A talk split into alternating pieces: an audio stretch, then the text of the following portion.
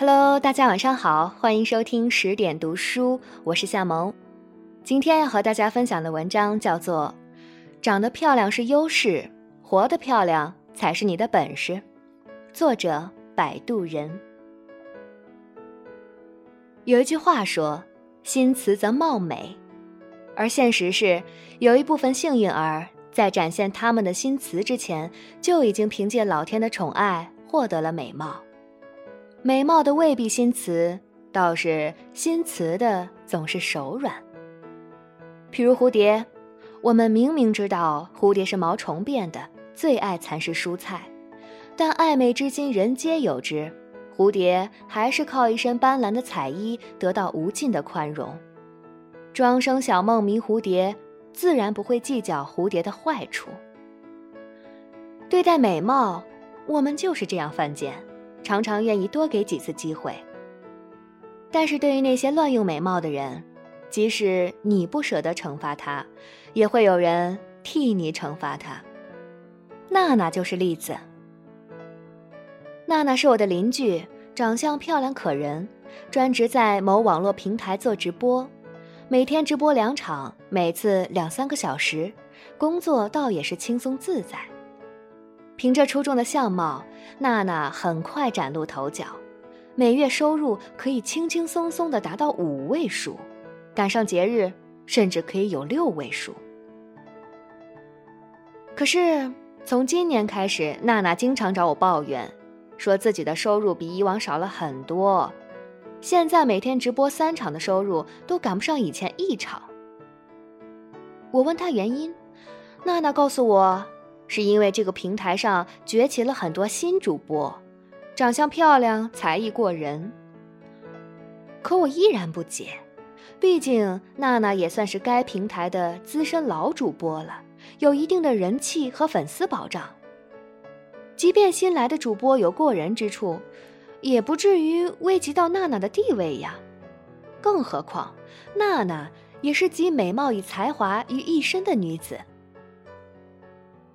最后，娜娜告诉我，新来的主播都比较大胆，经常进行一些尺度比较大的表演，使得一些喜欢打赏的土豪都纷纷的转去他们那边了。可是，我始终觉得这样不长久，也奉劝娜娜还是坚持自己的风格，不要跑偏了。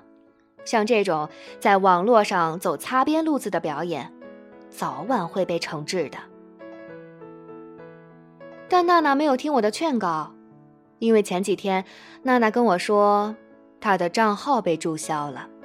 这次是国家监管部门直接对该平台下达了整改令，所有打擦边球的直播主播全部封禁，娜娜就是其中一位。如今无所事事的娜娜，每天风里来雨里去，全国各地接商演，真是累成狗。每次回来，看到他那凋零的面容，只剩下刺眼的粉黛和一颗后悔不已的心。真正的美貌不是多施脂粉，不是乱穿衣服，不是毫无道德底线，而是善用自己的优势，成就自己的人生。我认识一个女老板，在人事招聘上偏爱出挑的美人儿。我在他公司走一圈，处处活色生香，十分养眼。女老板本身长得也很美，只是常年在商业战场上摸爬滚打，难免容颜衰老，所以她每每看到这些年轻美丽的面孔，如同看到当年的自己，很是喜欢。盛宠之下，有时美女迟到早退，撒个娇卖个萌。也就过去了。美女在职场上的优势是不言而喻的，尤其是销售方面效率很高，谈起业务来经常事半功倍，职场业绩自然也不错。然而，这个女老板的部门主管却鲜有美女的身影，她手下那些忠心耿耿的老臣无不姿色平庸，甚至相貌鄙陋。碍于情面，我没有拿这个问题直接去请教女老板。我想，自古商场如战场，久经历练的女老板自然知道该怎么经营好自己的公司。或许对女老板来说，美貌是一种资源。当我利用这种资源的时候，它对我来说意义非凡；当我将它利用殆尽，剩下的也就风轻云淡了。也或许对美女职员来说，美貌是一种资本。我凭借这一资本，就理应享受生活，接受特别的礼遇。你对我好，是因为我美。我走到别处，也会有人这样对我好。美女职员有恃无恐，缺少后顾之忧，所以频频跳槽，难以升职。然而，在商业化今天，你的美貌倘若为我所用，带来收益，自然是难能可贵的。除此之外，我若肯说一声赏心悦目，已是我的情分了；我若偏偏视而不见，也是我的本分。可惜还是有美女一意孤行，开会习惯性的姗姗来迟，让人左等右等；出门习惯性的带一个能装大象的行李箱，走到哪里都需要绅士出手相助。跟人一起吃饭，也从来没有付账的意识，连一声谢谢都懒于开口。你花容月貌。需要时间梳妆打扮，你风姿绰约，需要随身带着你作为小公主的行头；你光芒万丈，与我共进晚餐是莫大的赏脸。可是，你的种种，与我有什么关系呢？你的美是你自己的事儿，无需我来买单。我有一个同事，女神姐。她在工作上流露出的矫情广受诟病，缺少时间观念，吃不了苦，自我中心，爱抱怨，爱哭。一个四十多岁的美人儿，展现出来的不是知性成熟、雍容大度，却是一身娇滴滴的公主病。假如我是你的爱人，我心甘情愿宠着你，即使你矫情到让我背你逛街，别人也无可厚非。可在公司里，女神姐面对的是同事，她依然不能像一个成熟的社会人一样站在他人的角度考虑问题，也不能为了集体做出让步，那就难免饱受非议了。作为美女，如果你不能善待自己的美貌，只是一味的当做索取的资本，不学习、不思考、不进步。当你最终剩下一个徒有其表的美貌，坚持以自我为中心的世界观，我应该继续惯着你吗？老实说，单就我个人而言，我大约还是会尽力的惯着你。生卿如此，我见犹怜。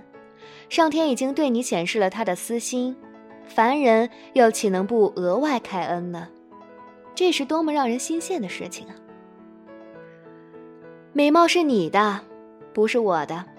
凭借美貌，你已经获取了超出常人的机会和支持。若还以美卖美，不肯努力奋进，实在让人感到惋惜。美貌如一层面纱，它能遮住世人的眼睛，遮掩你的许多缺点。等年华老去，面纱吹走。你的天然优势也将不复存在，赤裸裸的你，靠什么继续获得格外青睐呢？法国作家巴尔扎克说：“美貌是转眼易过的，可是丑陋是永久的。”所以呀，别因你的花容月貌让你的人生变得粗俗不堪，请善待你的美貌，毕竟长得漂亮是优势。活得漂亮，才是自己的本事。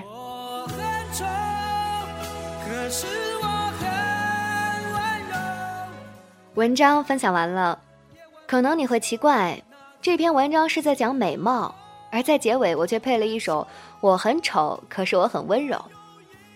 我是觉得呢，现在这个社会，美和丑的界限其实越来越模糊了，一些相貌上的小缺憾可以通过化妆、美容甚至整容来调整。也可能是我阅历不够吧，所以我不清楚所谓相貌上的优势到底能有多大。读完这篇文章呢，别偏激，也别走极端。